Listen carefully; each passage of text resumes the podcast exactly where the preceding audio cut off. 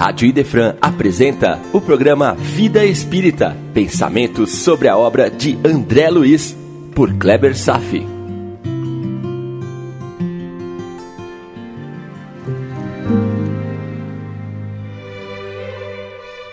Nosso Lar, capítulo 40, Quem semeia colherá, parte 1. Capítulo emocionante onde André Luiz reencontra Elisa, a quem prejudicou no passado. Ambos conseguem dar os primeiros passos para a reversão desse quadro. Se eu perguntar para qualquer um que leu Nosso Lar, possivelmente eu vou ouvir a referência sobre o fato desse capítulo ser um dos mais emocionantes já escritos por André Luiz. As primeiras palavras já apresentam um conceito que ainda soa para muitos como apenas uma frase de efeito, mas que, na verdade, deve ser entendido como um sublime ensinamento doutrinário. A frase, abre aspas, nada acontece por acaso. Esse capítulo é fundamental ao espírita que já busca de forma consciente transformar a sua vida adquirindo conhecimentos e agindo concretamente, reforçando as asas da sabedoria e do amor. Por isso eu vou desdobrar o capítulo em quatro encontros, a fim de dar ênfase e responsabilidade por esse aprendizado, que para a maioria de nós ainda se encontra numa fronteira oscilante entre o que se entende mas ainda não se compreende. Nossas aflições têm causa, e uma causa justa. Hoje vamos nos ater ao Evangelho segundo o Espiritismo, no seu capítulo 5. Bem-aventurados os aflitos. Capítulo que merece ser lido mais de uma vez. Os grandes ensinamentos estão nas entrelinhas. Vamos aprofundar algumas questões, tais como a justiça das aflições, as causas atuais e anteriores das aflições, para acender luz ao que acontece conosco e ao que está acontecendo com André Luiz. Vamos com a lição entender a profundidade do significado que Jesus nos veio ensinar sobre a bem-aventurança dos aflitos, no seu Sermão da Montanha e desenvolver o tema em quatro encontros. Nesse início, sobre os itens 1 a 7, já teremos uma boa noção. Sobre as bem-aventuranças, Gandhi certa vez disse que se por acaso perdêssemos todos os textos da Bíblia e só se salvasse o Sermão da Montanha, nada teria se perdido. Então, vejamos. Item 1. Bem-aventurados os que choram, pois serão consolados.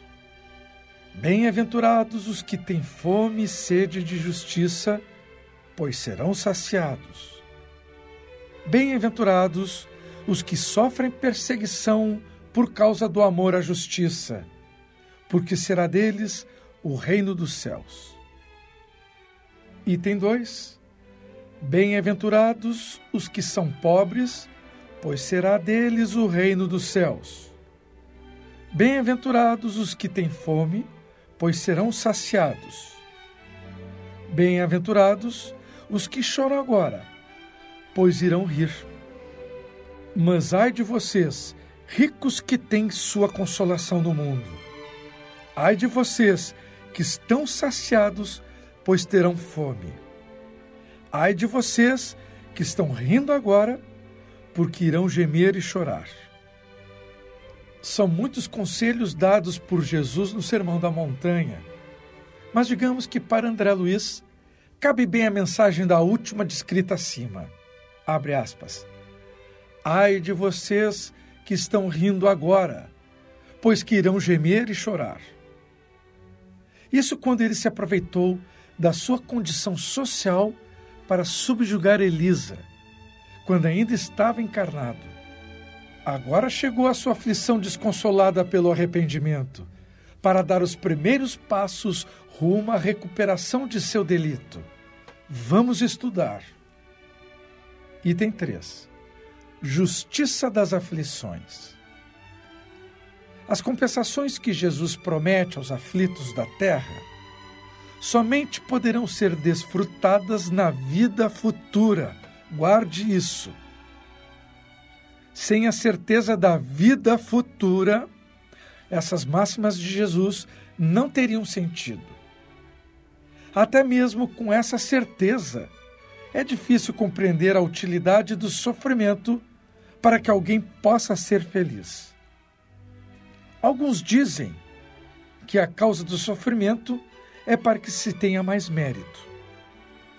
Bom, meu irmão, quando se fala da vida futura, está se falando da vida espiritual, da vida além do túmulo. A maioria dos homens ainda vive no limite da morte, como um fim de tudo. Mesmo os que acreditam na vida espiritual ainda não estão totalmente convencidos porque buscam a felicidade ainda na existência atual, como um fim em si. Mas então surge a pergunta: por que uns sofrem mais do que os outros? Por que uns nascem na miséria e outros na riqueza, sem nada terem feito para justificar tal condição? Por que para uns nada dá certo, enquanto para outros tudo parece sorrir? Mas o que é mais difícil ainda de se compreender é ver as coisas boas e as más divididas de forma tão desigual entre os viciosos e virtuosos. Difícil também é ver os bons sofrerem ao lado dos maus que prosperam. A fé na vida futura pode nos consolar e nos levar a ter paciência, mas não explica essas desigualdades que parecem desmentir a justiça de Deus. Meu irmão, o conhecimento sobre a vida futura, aquela que está além da morte física do corpo, ainda não possui força suficiente para influenciar nossas ações aqui no mundo. Então aqui surge o termo fé. Fé agora significa uma emoção sobre a vida futura. Fé é uma emoção sobre a vida futura. Uma convicção inabalável que de início pode até ser racional, mas que na verdade deverá ser sustentada pelas profundas forças do coração. Uma convicção inexplicável que existe e que deveremos desenvolver. Entretanto, desde que se admita a existência de Deus, essa existência de desigualdades só pode ser concebida dentro da sua perfeição infinita. Deus deve ser todo poder, toda justiça e toda bondade, pois sem isso, meu irmão, não seria Deus. Sendo Ele soberanamente bom e justo, não pode agir com parcialidade, beneficiando uns e prejudicando outros. Então, as contrariedades da vida têm uma causa. E uma vez que Deus é justo, essa causa também deve ser justa. Eis no que cada um deve compenetrar-se. Pelos ensinamentos de Jesus, Deus habilitou os homens para compreenderem os motivos de tantas diferenças. Ele vem hoje, por intermédio do Espiritismo, esclarecer que somente as existências anteriores podem explicar as desigualdades na divisão do bem e do mal entre os homens. Então, Quais seriam as causas atuais das aflições? Vejamos. Item 4. As contrariedades da vida possuem duas origens bem diferentes, duas fontes bem diversas, que é importante distinguir. Umas têm sua causa na vida presente, outras em vidas passadas.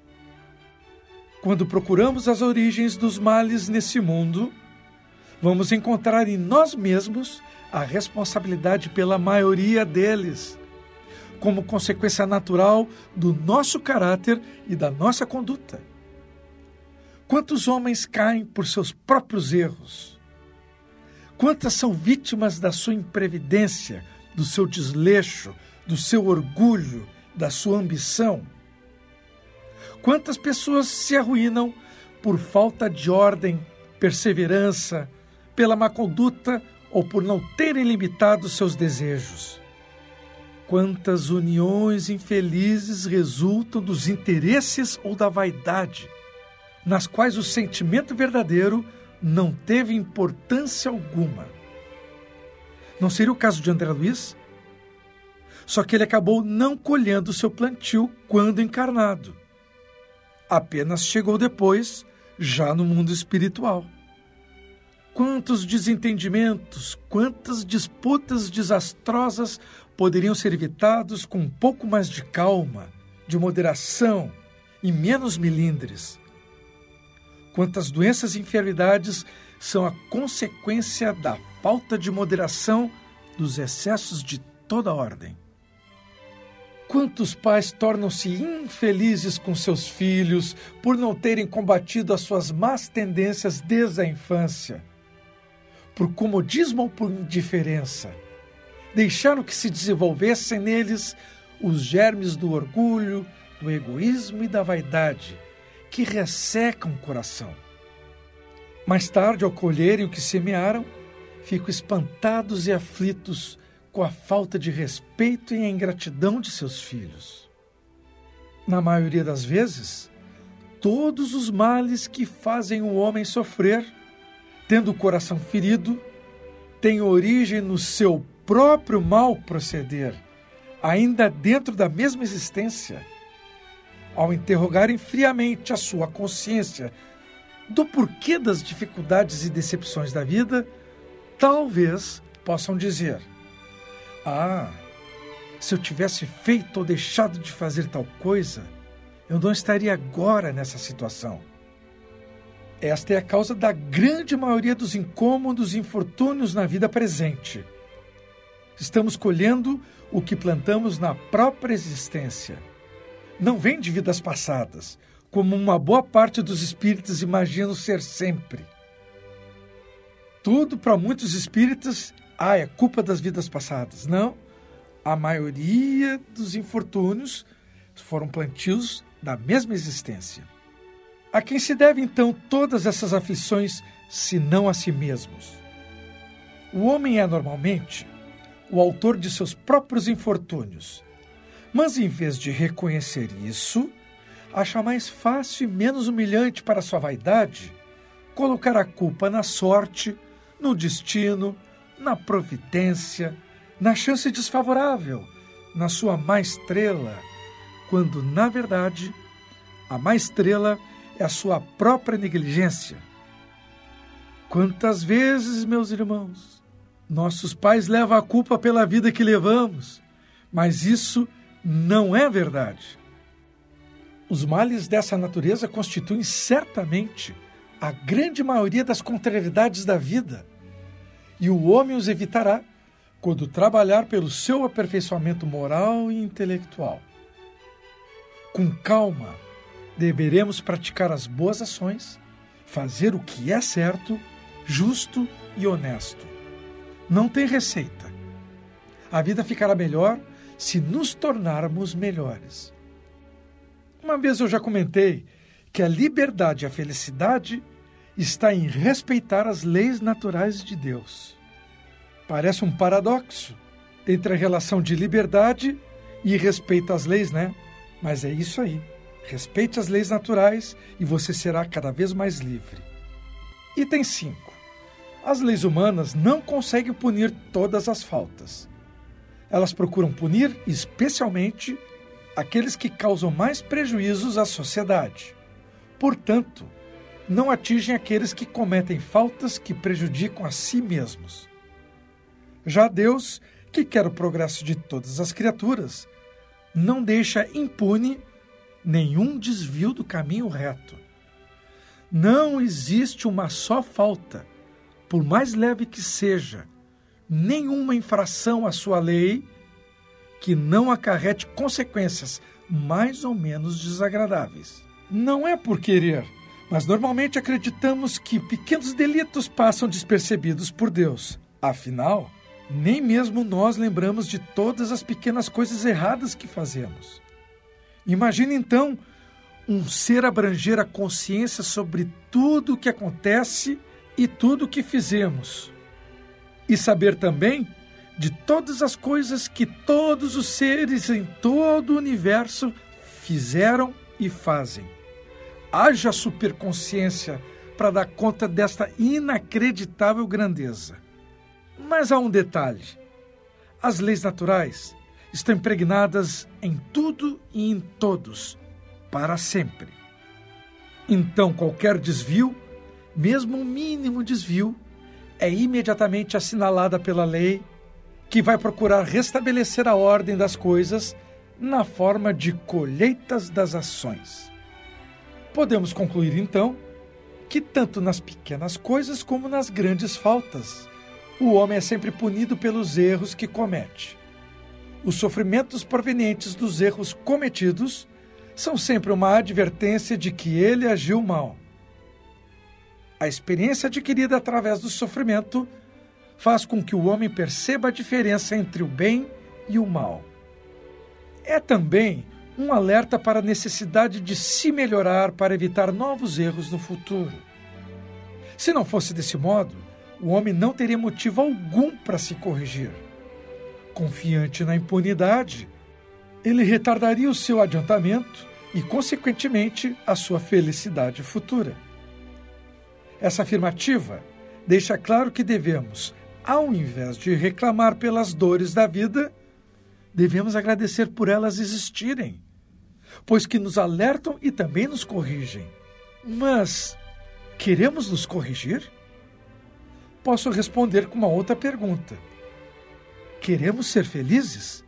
Sim, mas não queremos pagar o preço da felicidade.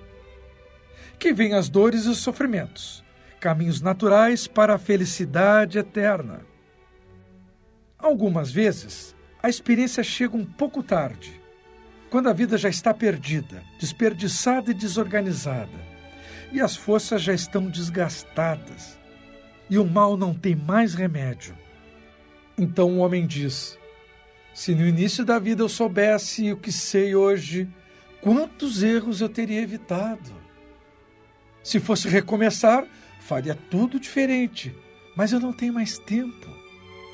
Tal como o trabalhador preguiçoso que diz: Ah, eu perdi meu dia.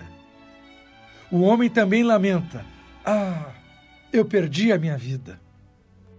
Mas assim como para o trabalhador o sol se levanta no dia seguinte, uma nova jornada começa, permitindo recuperar o dia perdido após o desencarne. Também brilhará para o homem o sol de uma nova existência, na qual poderá aproveitar a experiência do passado e pôr em execução as suas boas resoluções para um futuro melhor. Então, essa é a deixa para sairmos das causas atuais das aflições e analisarmos agora as causas anteriores das aflições. Item 6.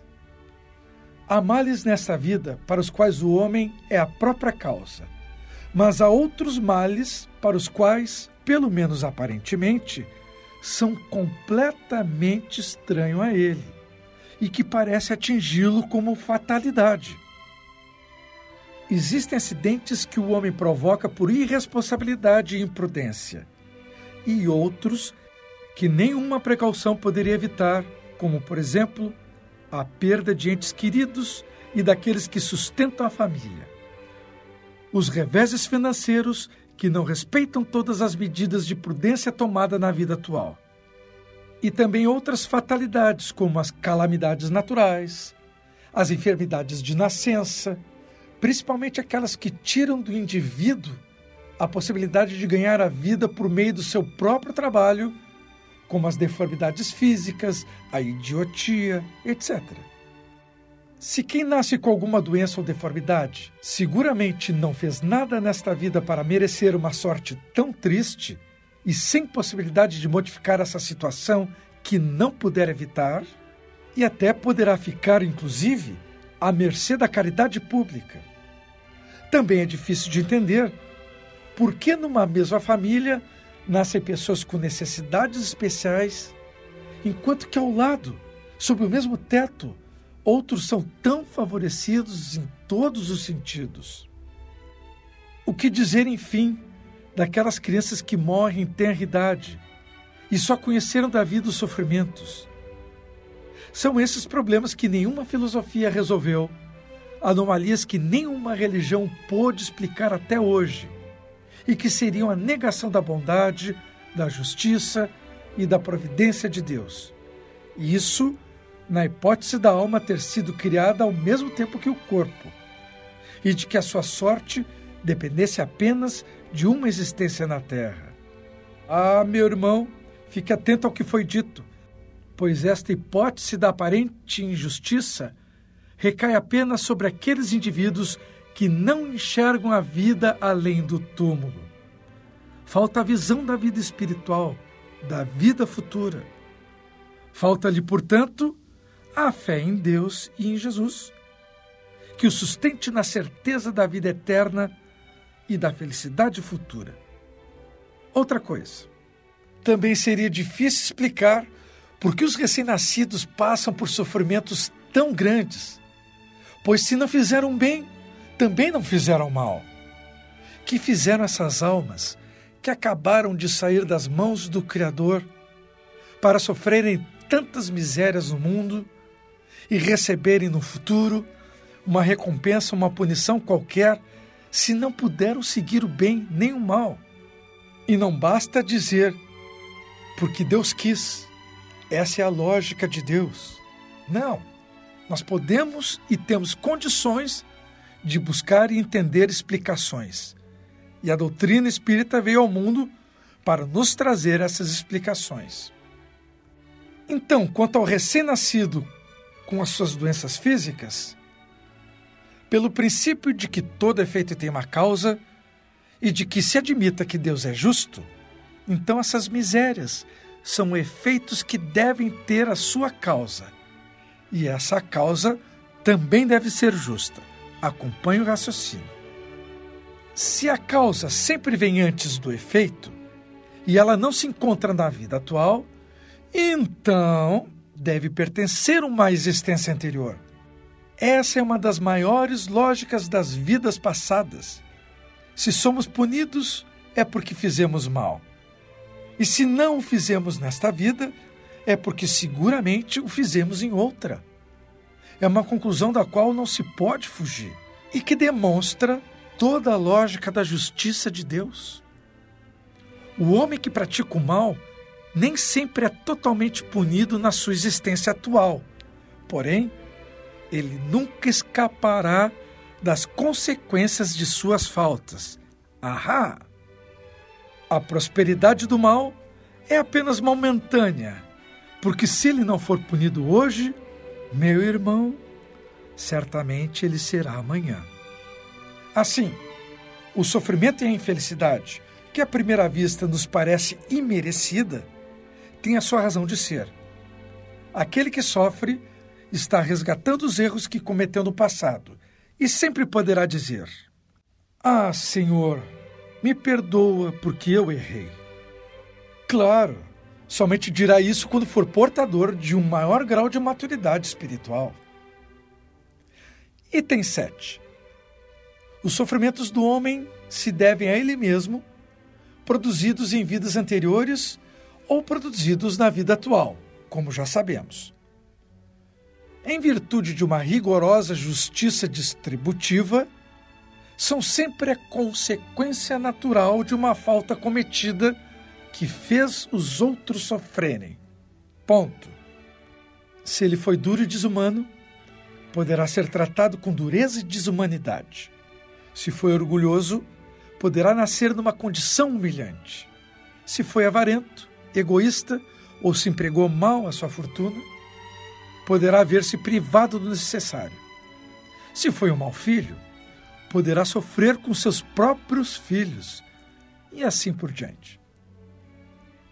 Pelas diversas existências vividas e por ser a Terra um mundo de provas e expiações, é possível explicar as grandes diferenças na distribuição da felicidade ou dos infortúnios entre os homens bons e os maus.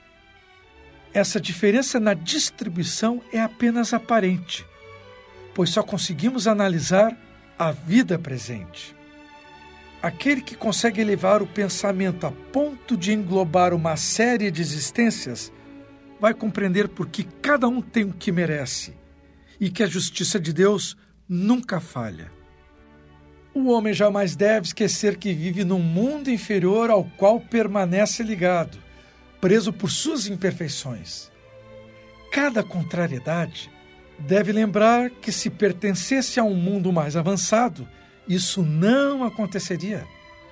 Só depende dele trabalhar para o seu aperfeiçoamento para não mais voltar a este mundo, visando um mundo melhor para viver.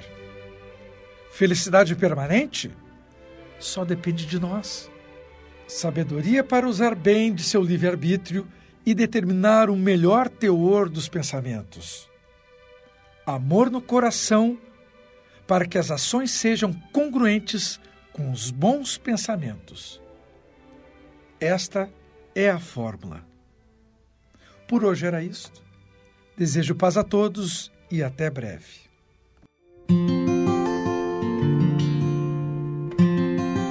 Rádio Idefran apresentou o programa Vida Espírita, por Kleber Safi. Todas as terças e quintas, às nove da manhã. Programa Vida Espírita